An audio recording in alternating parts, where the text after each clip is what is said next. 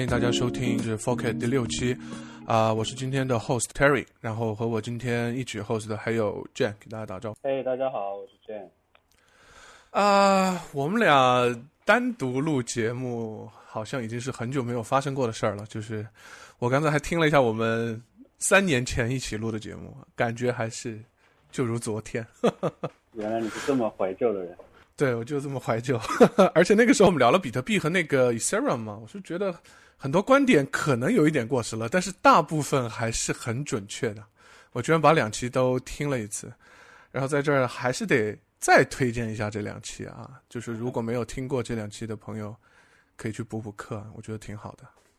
你现在重听有里面有什么打脸的内容吗？我觉得你当时对 POS 的一些看法，我觉得。是比较欣喜的吧，因为你后来也去做了那个 Ethereum 的 POS 嘛，所以我觉得你对这个东西的看法是那个时候和现在有一点区别的。但是其他大部分的东西，我觉得基本上还是保持传承的，就没有太大的变化。你你能回起什么打脸的东西吗？我没有。我 OK。后来其实我没有听过。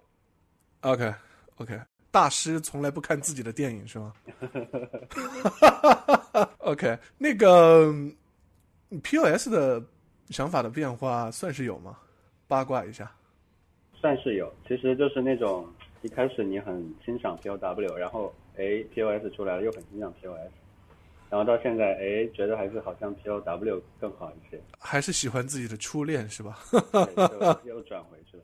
OK，这个跟这个跟初恋肯定不一样。严重分明，严重是吧？OK OK，因为没有是这是理性的，你想说这个是吧？我想说的是，我怕老婆听这个节目。哦，OK OK OK，非常严谨，非常严谨。对对对，OK，反正 Anyway，再次推荐大家听一下那两期，虽然是三年前，可能有一些过时的东西，但是我是觉得依然是非常精彩的两期节目。然后今天呢？我和建一起聊，得保持我们的传统。首先得先扯淡一下，对吧？我们刚刚从也不算刚刚吧，回来不久，从这个美国去参加了 MIT 的 Bitcoin Expo 二零一九，有什么感觉？其实我觉得就是对波士顿一个有挺好的感觉吧，因为那个 MIT Bitcoin Expo 在波士顿嘛，就在 MIT 校园里面。对。然后波士顿是一个很小的一个城市，其实。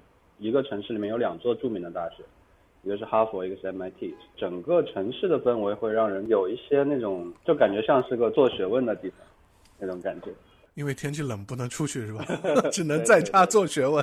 对对对对，然后整个 Expo 感觉也是非常好吧，就是是这种比较少有的工程师还有 researcher 比较多的一个会，就感觉大家都在聊非常。技术的东西，然后这个挺好，然后能嗯可以见到很多人，可以见到很多专注于技术的人，这个非常棒，对。OK，然后我的感觉当然是我觉得这个是，首先我真的是觉得非常的学术，然后非常的偏研究。参加完以后，我甚至很难想象，就是说这样的会如果在中国开的话，它啊没有别的意思啊，但是我是感觉它真的有一点。开不走，或者是没有人来。然后，因为这是我参加过的，可能离所谓的币圈是最远的一个一个 conference。然后也接触到非常多研究一线的人。这个我觉得很巧的一点，我真的觉得圈子有点小，就是因为我也可以透露一下吧，就是大家也看到标题了，我们今天会聊这个 Lightning Network。然后，既然你记得我们有一个 talk 是我们一起听的，他讲的是一个东西叫 UTXO，记得吗？对对。你知道那个人？你你反应过来他是谁了吗？我知道，对对啊，他就是 That。然后我去看了 UTXO 那个 project，然后里面有几个 commit 是另外一个人叫尼哈提的，然后也你也和他聊了蛮久，所以我感觉好像圈子好像好小，对吧？做的东西就那几个人，这种有点这种感觉，也有一种自己在混顶级圈子的感觉了，是吗？反正很有意思，我觉得希望未来中国慢慢会有一些这样的 conference 吧，虽然不能强求啊，我觉得不能强求，但是我是希望我们的区块链的这个社区的发展能啊慢慢的往这个方向来，就说能偏偏技术一点。当然，呃，有些币圈呢还是有它存在的价值和必要，就是我觉得都有的话会更平衡一些，特别是对于中国现在有一点偏科的感觉。觉得中国会有的，你觉得会有？OK，我觉得会有的。我呃，我觉得中国这边其实发展的也很快。我 OK 觉得一定会有的。呀呀呀！对对对，我记得你参加过一次，还认识了我们的一个很重要的成员在那个会上。虽然我不知道那是一个什么样的会啊，可能不是那么的 hardcore，或者说是一个小型的会，但是我相信像这种 Bitcoin Expo 这种大会是会有的，特别是我们这边做对吧？大学也开始研究这方面的东西，对吧？对对，这次在这个 Expo 上和那个 Sach，呃，和和他聊了一下，也是呃挺开心的，就是说 Lightning Network 的其中一个作者，他是他全名叫 Sadius Jaja。然后他有个 nickname 叫 Touch，然后呢，他其实做过非常多的事情，就大家可能不是很了解。他除了写这个 Lightning Network 这个 paper 之外，他是第二作者。然后他之前还做过一个项目叫做 Mirror 点 co Mirror，他是这个项目的 CTO。然后这个项目的目标是做一个 P2P trading platform，就是一个 P2P 的交易平台。然后 OK，我看他们当时那个网页上还写了 prediction market。之类的东西，所以这些东西他们其实都是先驱了。呃，Mirror 现在应该已经不在了，就是这个项目应该已经停止了。然后 Touch 还做过一个其实非常有影响的事情，但是大家可能不知道，他设置过一个 POW 的算法，叫 Hashimoto。Hashimoto 呢，呃，被改良之后。被融合进了另外一个算法，叫做 Dagger Hashimoto。啊，Dagger Hashimoto 呢，就是 eSash 的前身，就是以太坊的挖矿算法的前身。OK。就是在以太坊在呃选择这个 POW 算法的时候，其实一开始用的是一个叫 Dagger Hashimoto 的算法，是用 Hashimoto 和 Dagger 拼在一起。Dagger 应该是 Vitalik 自己想的一个算法，然后基于这个又演化出了最终那个版本的 eSash。所以他其实做过这个事情，大多数人应该都不知道。这个他只还挖的很深，对，吐槽了一下，没有他自己 吐槽了一下吧？是不是他说的是瞎改我的东西那种感觉的吐槽？没有没有没有，他当时他当时确实就是在和呃 Vitalik 合作，在在帮以太坊做这个事情。OK，所以他也是当呃，就当时偶然聊到这个。OK，OK，那这么说起来，我们今天聊的这个 Lightning Network 两个重要的作者都是同时又给 Bitcoin 有贡献，然后又给 Ethereum 有贡献的，对吧？对对对对。我们得八卦一下另外一个这个作者叫什么？另外一个 Joseph Poon，就是他在写 Lightning 之前做过什么，其实我不是很清楚。但是他之后其实做了呃好几件、好几个有名的项目，就是。首先就是说，他先他先和这个 Touch 一起写了 Lightning Network 这个 paper，paper，呃，然后他是第一作者，呃，之后呢，他又呃跑到以太坊社区，写了一个也非常有名的东西，叫做 Plasma，这个是和 Vitalik 一起写。很有意思的就是说，Lightning 是一个 channel，就是我们知道 Layer Two 的这个技术大致可以分为两种类型，一种是说。没有中间人的，就是 channel，点大家协议双方是点对点的进行通讯、进行交互的。还有一种是有中间人的，就是各种基于 chain 的一些 layer two 的协议，比如说 Plasma，对吧？这呃 Plasma 里面有个 operator，然后大呃用户是和 operator 进行交互，而不是用户之间直接进行交互的。所以呃 Poon 它在 Bitcoin 的社区呃提出了 Lightning Network。是一个 channel 类型的 layer two 的协议，然后在以太呃在以太坊的社区提出了 Plasma，是一个 chain base 呃基于链的一种设计，所以这个就呃这个我觉得是很有意思，就是呃从这一点其实我们可以认识到一个什么，就是说 layer two 的协议是有共性的，对吧？不管你是有有链在里面还是没有链在里面，其实它是有些共性，它用一些共同的一些。设计来保障，来保障它的安全，来利用 Layer One 的区块链来保障它的安全，所以这个还我觉得还挺厉害的，就是他他对这些东西是我觉得是看得比较清楚的。然后呢，对，你说，你继续，没有没有没有，你继续。呃，然后呢，就是说他做了 Plasma 之后，然后在去年吧，又出了一呃又做了一个新的项目叫 Handshake。Handshake 是一个，我觉得是继承了 Namecoin 的一个项目，就是说想用区块链来解决域名的问题，因为我们知道现在互联网上的域名是其实是中心化的，对吧？呃，跟域名服务器应该是七个还是几个？呃，然后这个是分布在反正一些中心化的机构手里面。然后从 Namecoin 开始，就大家已经认识到区块链其实是可以用来解决这个互联网的根本问题，对吧？因为整个互联网其实是分布式的系统，但是它的这个分布式系统，它的根是一个中心化的根。然后区块链的出现，其实让大家看到，就是说我们可以解决这个问题。呃，用区块链来解决这个名字。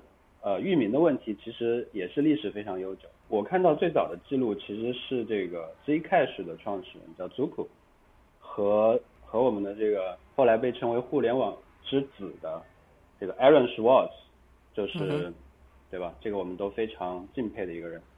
然后他们之间其实很早就有过讨论，就是说 Aaron 是说，我觉得用呃，在我看到 Bitcoin 之后，我觉得这种技术可以解决。祖库当时提出来的一个不可能三角，那个不可能三角是说一个命名系统，它不可以同时具有可读性，就是人类可读，还有去中心化还是什么，我忘记了，反正有三个点，大家可以搜一下。Zuku's triangle，反正也也是一个不可能三角，但是区块链有可能可以打破这个不可能三角。Aaron 就指出了这一点，然后后来就有 Namecoin 这样的项目去真的去实施这个事情。但是 Namecoin 也有各种各样的问题，然后包括到以太坊，我们有 ENS，然后现在就是说 Joseph Poon 是真的又另外提了一个专门的一个区块链协议来做这个事情，就叫 Handshake，他是想做一个专门的 UTXO 为基础的一个链，然后呢？融合了一些 Bitcoin 社区想实现但是没有实现的一些改进，比如说一些类似智能合约的设计，然后这整个链就专门是用来做域名的这个创建啊、管理啊、交易啊这些东西。Handshake 去年应该也是融了不少钱，他们应该也有一些很有意思的想法在里面。对，上线了吗？他们现在好像还没有哈。应该还没有，应该还没有。OK，问你一个很直观的问题，你觉得他们更像是 Bitcoin 社区的人还是？以太坊社区的人，呃，Touch 肯定是 Bitcoin，然后 Poon 其实是两个社区都有。OK，虽然他们对两边都有贡献，是吧？对对对。OK。哇，八卦了一下，今天要聊的作者啊，说了一下我们去了这个美国的 Bitcoin Expo 啊，当然我知道你后来还去了台湾，当然我没去了。聊一聊台湾吧，就说你觉得台湾包括整个 Blockchain 还有这个币市啊怎么样，在台湾是一个什么情况？然后有什么感觉？应该说有两个感觉吧，一个是我觉得台湾真的很亲切，对吧？就是说你你你到那边，作为一个中国人到台湾，跟作为一个中国人到波士顿那个感觉是完全不一样的。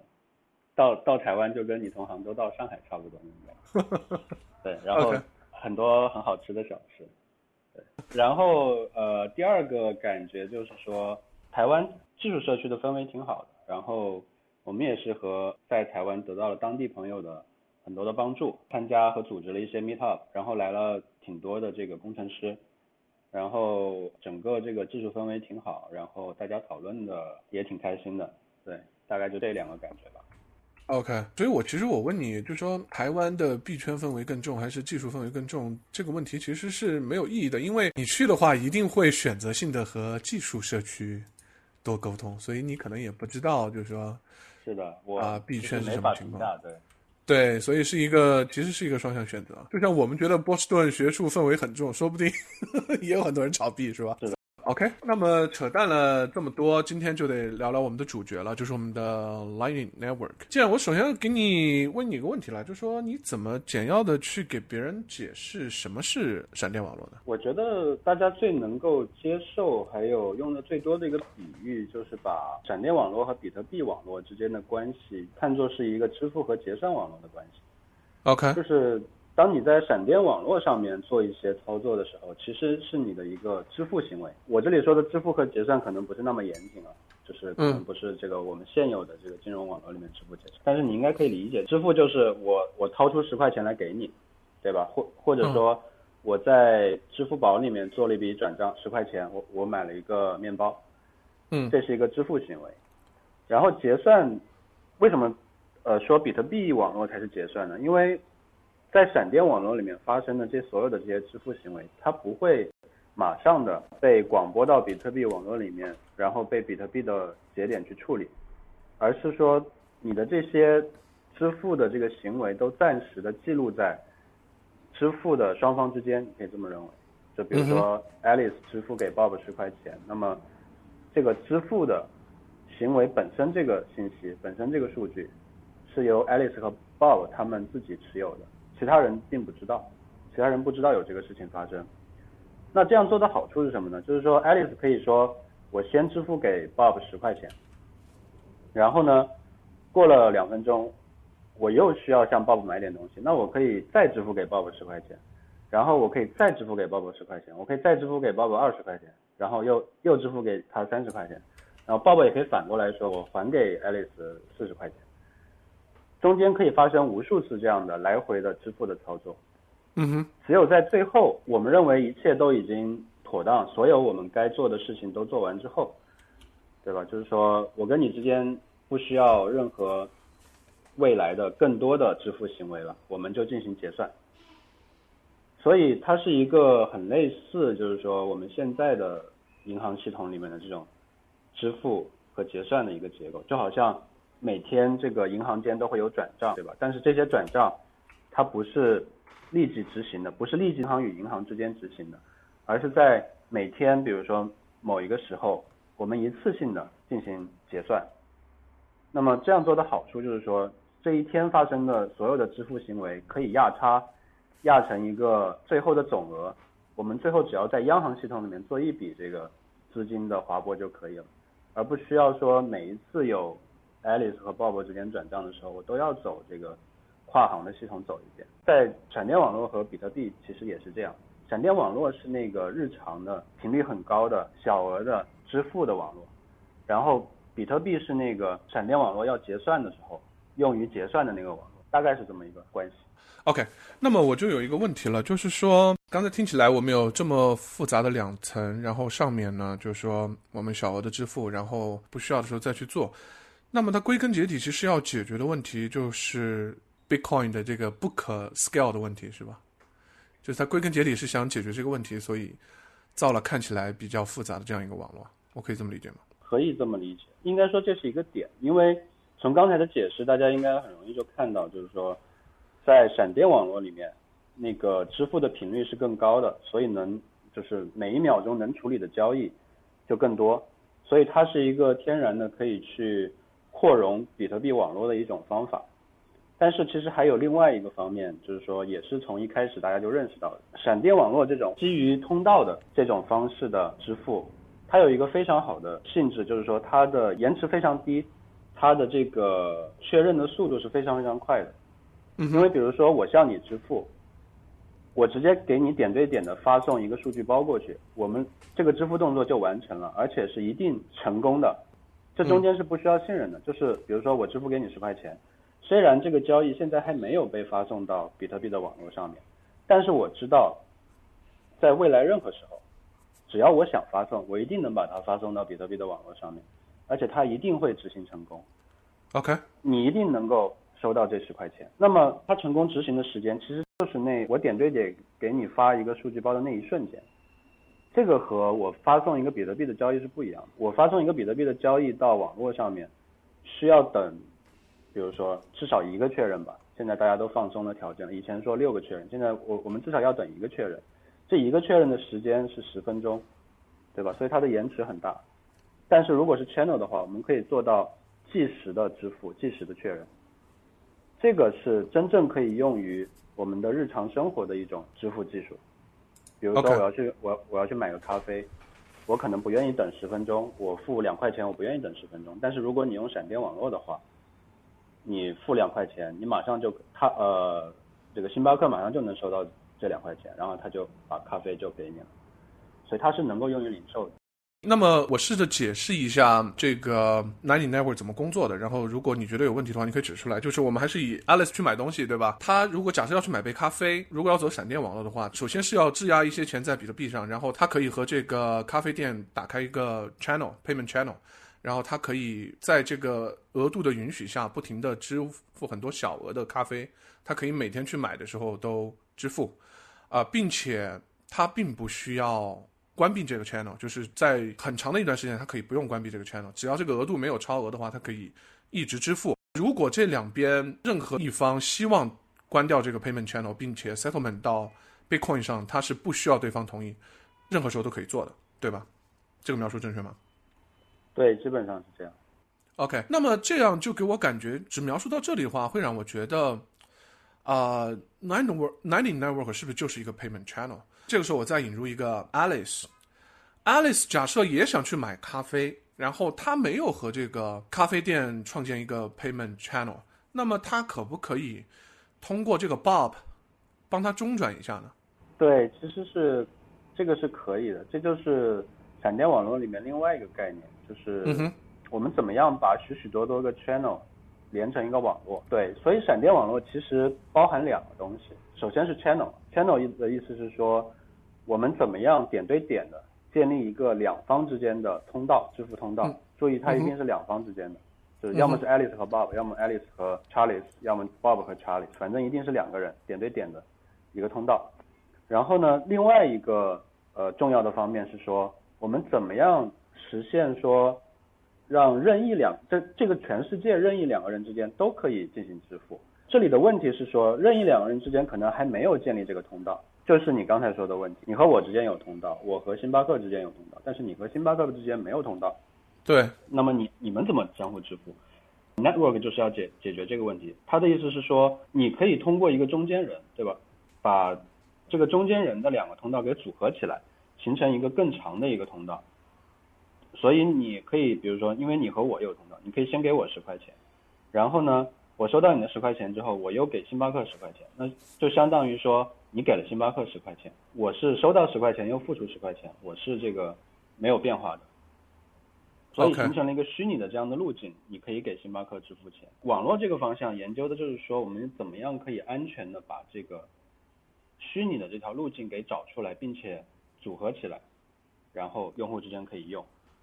OK。所以，从一简单说起来，其实 Lightning Network 主要是有两个方向的东西，一个就是说它的 payment channel，然后还有一个就是它 network，就是怎么把这些路径可以路由到你想要的那个路径，对吧？就是说可以把任何两个东西通过一个路径把它连起来。我们可以这么来总结这个事情吗？没错，没错。OK，Lightning Network 它是集了两个东西为大成呢，还是说 payment channel 和 network network 就不说了？payment channel 本来就是。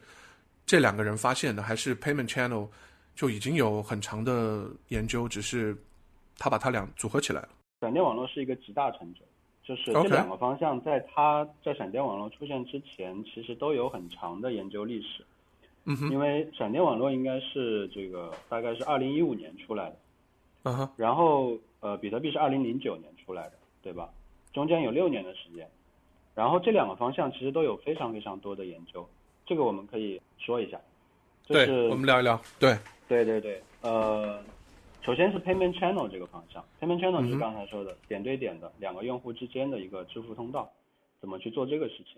这个是 payment channel 的历史之悠久，可能大家都想不到，它直接可以追溯到中本聪，直接可以追溯到 Satoshi，就是 Satoshi 在 Bitcoin 的。零点一的版本里面其实就包含了一些代码，是用来检查什么呢？当时 Satoshi 的设想的是说，如果一个交易还在交易池里面没有被打包，那么应该让用户可以发送一个新的交易，这个新的交易包含一个序列号，它的序列号比之前那个还没有被打包的交易的序列号更高，那么矿工就应该优先打包这个序列号更高的交易。举个具体的例子，就是说，现在我发送了一笔交易，我构造了一个比特币的交易，是我要给 Terry 零点一个币，嗯哼，然后呢，这个交易里面会包含一个序列号，比如说等于一，对吧？然后呢，后来我发现其实我还要多给 Terry 零点一个币，就总共要给零点二个币。那么我可以修改修改我之前那个交易，在那个交易里面包含零点二个 BTC 的转账，然后呢把那个序列号更新成二，并且签名，然后我再把这个新的交易给广播。广播这个新的交易的意思是想要告诉矿工，或者说把序列号变更为二的意思是想要告诉矿工，就是我要用现在这个交易覆盖之前的那个交易。那么通过这样一种方式，其实我跟你之间，我就可以一直给你付钱，对吧？我可以不停的增加我要付给你的金额，每一次增加金额的时候都把序列号增加一，然后再把这个最后把这个序列号最高的这个交易给矿工，让他去打包。这其实就是一个最早的一个 payment channel 的设想，就是我们在区块链之外直接的交换很多笔交易，然后在最后把序列号最高的那个交易结算到网络里面去。这个是中本聪他自己的设想。这个事情，这个事情是比特币曾经的这个核心开发者叫 Mike Hearn，他提到过。他说他在和中本聪交流的时候，中本聪告诉了他这样一个想法，说当时设计这样一个在交易里面设计这样一个字段，其实是想要用来做这个事情。OK，那么就说中本聪最早的这个设想，实际上是一个个人可以给矿工在有一个单独的通道可以去交换一些信息，我们可以这么简单的说吗？对，和矿工吗？它其实更多的是 sender 发送发送交易的人和矿工之间的一种一种协交流，然后 receiver 其实是不用管的，receiver 跟 sender 之间要做的只是说 receiver 告诉矿 sender 你你还需要给我多少钱，然后 sender 就不停的发新交易发新交易，然后矿工就一直把这些交易留在交易池里面也不用打包，最后再打包最最后那个最新的交易。OK，对，但是这个想法最终没有成型是吧？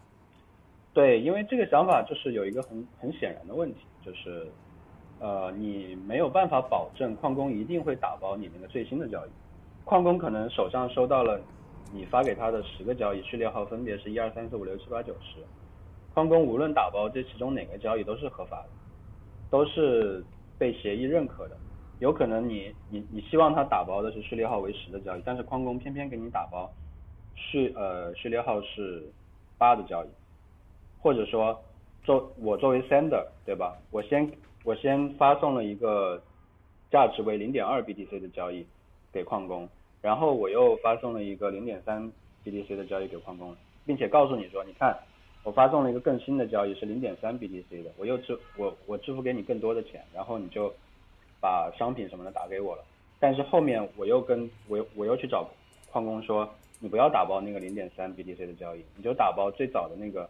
只支付了零点一 BTC 的交易，多出来的两零点二 BTC 我跟你平分，这样就是一个和矿工合谋的去攻击 receiver 的一个一种攻击方式。对，所以所以这个这个东西，这这整个东西只是一个设想，只是我们能够看到的是说，比特币作为 Layer One 的一个局限，然后他其实心中有一个怎么样去完善这个设计的一个方向，但是他没有完成这个设计。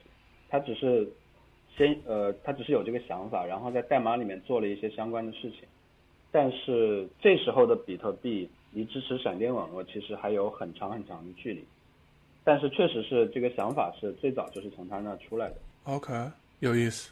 首先，我就说，为什么在你心目中，你觉得这是 payment channel 的最开始的想法？因为我觉得它和现在 payment channel 其实差的还是蛮远的了。因为我感觉它更像是一个是一个信息通道吗？还是怎么样？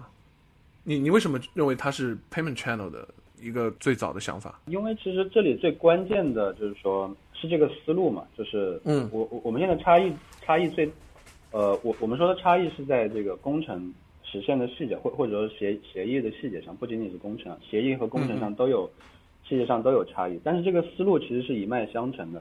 这个思路就是说，我要把 Layer One 需要处理的大量的工作搬到链下去处理，链下去做。同时呢，我又能保证链下做的所有的事情还是安全的，是无需信任的。然后最后，因因为我最后总是可以结算回 Layer One，这个思路是贯穿始终的，是一直没有变的。OK，所以 Satoshi 这个想法，至少他已经想到我要把一些东西搬到链外，嗯，最终没有能保证安全，所以这个方案流产了，可以这么说吗？对，我觉得是这样一个。OK，那这个接下来又是怎么发展的呢？Payment Channel 这一块。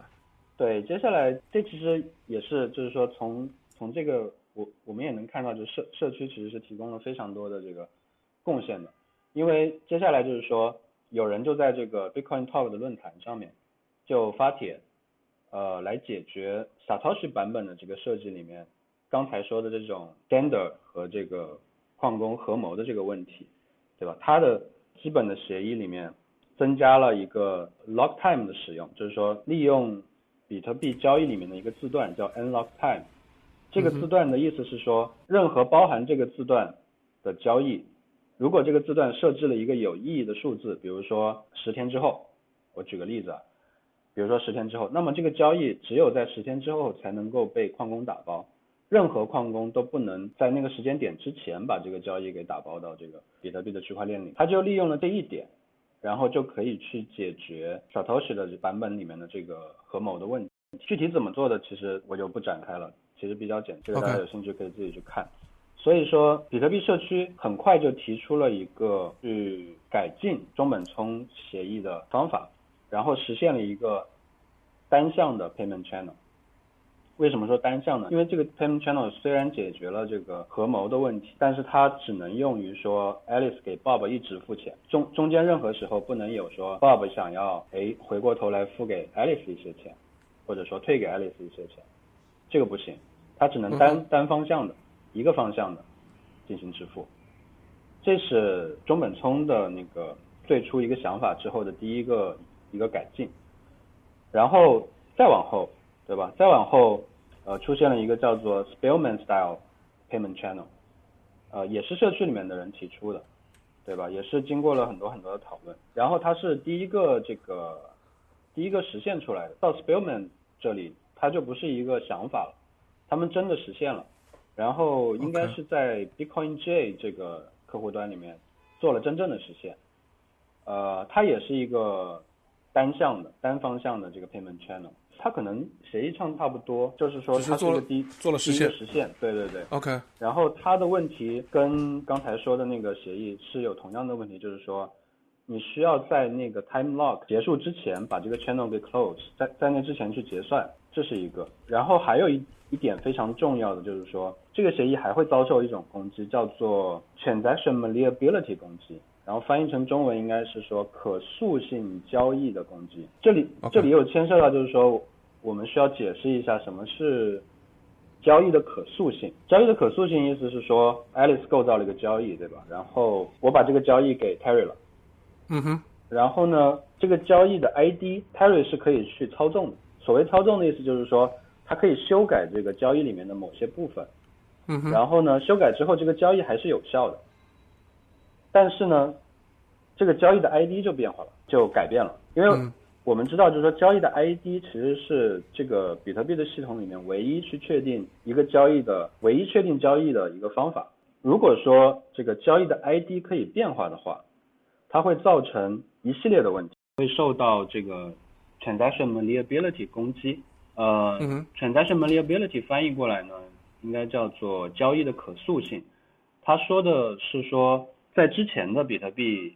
协议里面有这样一个问题，就是比如说我构造了一个交易，然后我我把这个交易广播到网络里面了，然后呢，任何在网络里面看到我这笔交易的人，都可以去修改这个交易里面的某个字段，使得这个交易的 ID 变得不同。而我们知道，就是说交易的 ID 是唯一的确定交易的身份的方法，对吧？就是说一个交易它就有一个唯一的 ID，我是通过这个 ID 来。区分不同的交易的，而且就是说，任何人拿到这个交易，他都可以修改这个交易，然后产生一个不同的 ID，然后同时这个交易依然保持有效，依然依然是合法的。这样一个交易的可塑性会带来许许多多的问题，包括就是说，大家都知道这个 empty gox 被盗这个事情，对吧？应该也是在交易的可塑性这个点上是吃了个大亏的。然后很多比特币的这个二层的协议都会受到这个问题的影响，所以 Spellman Style Channel 也是一样，包括后面的许许多多的版本，更多的版本，未来的版本也会受到这个的影响。所以这是 Spellman Style Micro Payment Channel。这是他的问题。然后呢，Peter Todd 后来看到这一点，就 Peter Todd 也是这个比特币社区一个一位大神，对吧？OK。然后他提了一个这个改进，去加强 Spellman Style Payment Channel。他提议了 BIP 六五，增加了一个 opcode 叫 Check Lock Time Verify，这就不详细解释了，反正就通过某种方式吧，就是加强了刚才说的 Spellman Style 支付通道，然后解决了这个通道会遇到的会受到 Transaction Malleability 攻击的这个问题。等一下，我问一下，他是通过在比特币上加东西来来修改的这个问题吗？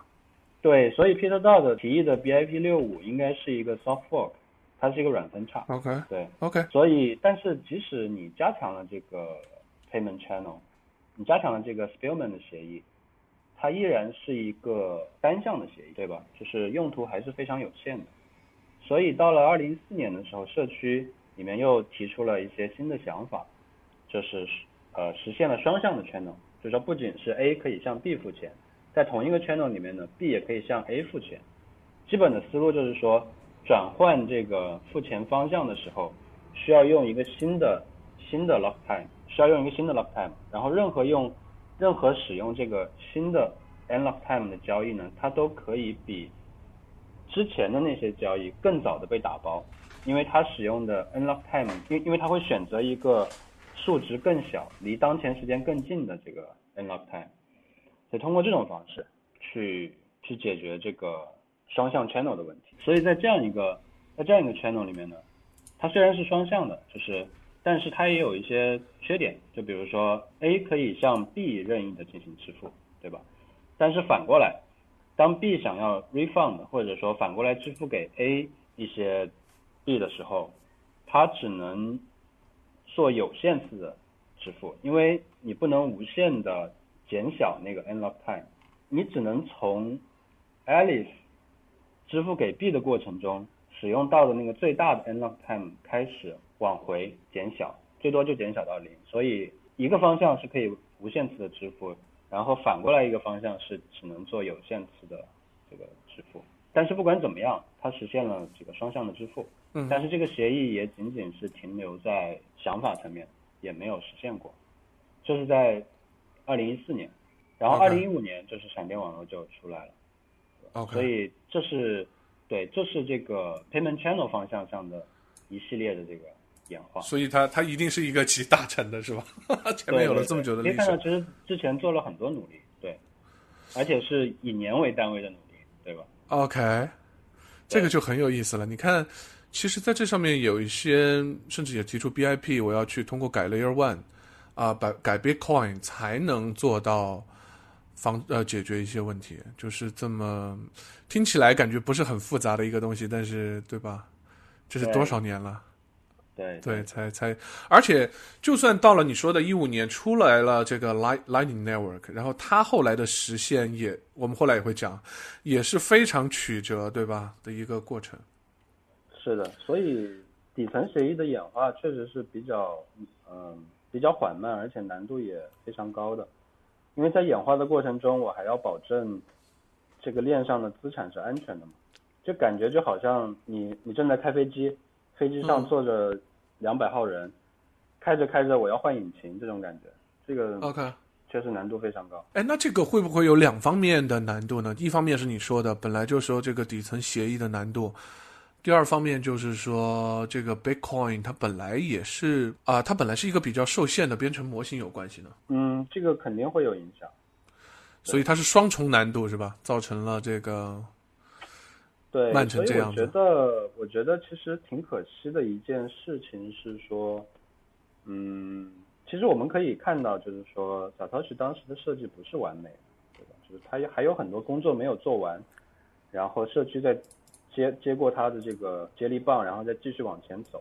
但是有时候就是说，我觉得比特币社区会把自己框的框的太死了，以至于浪费了很多的聪明才智在这个很小的框里面施展。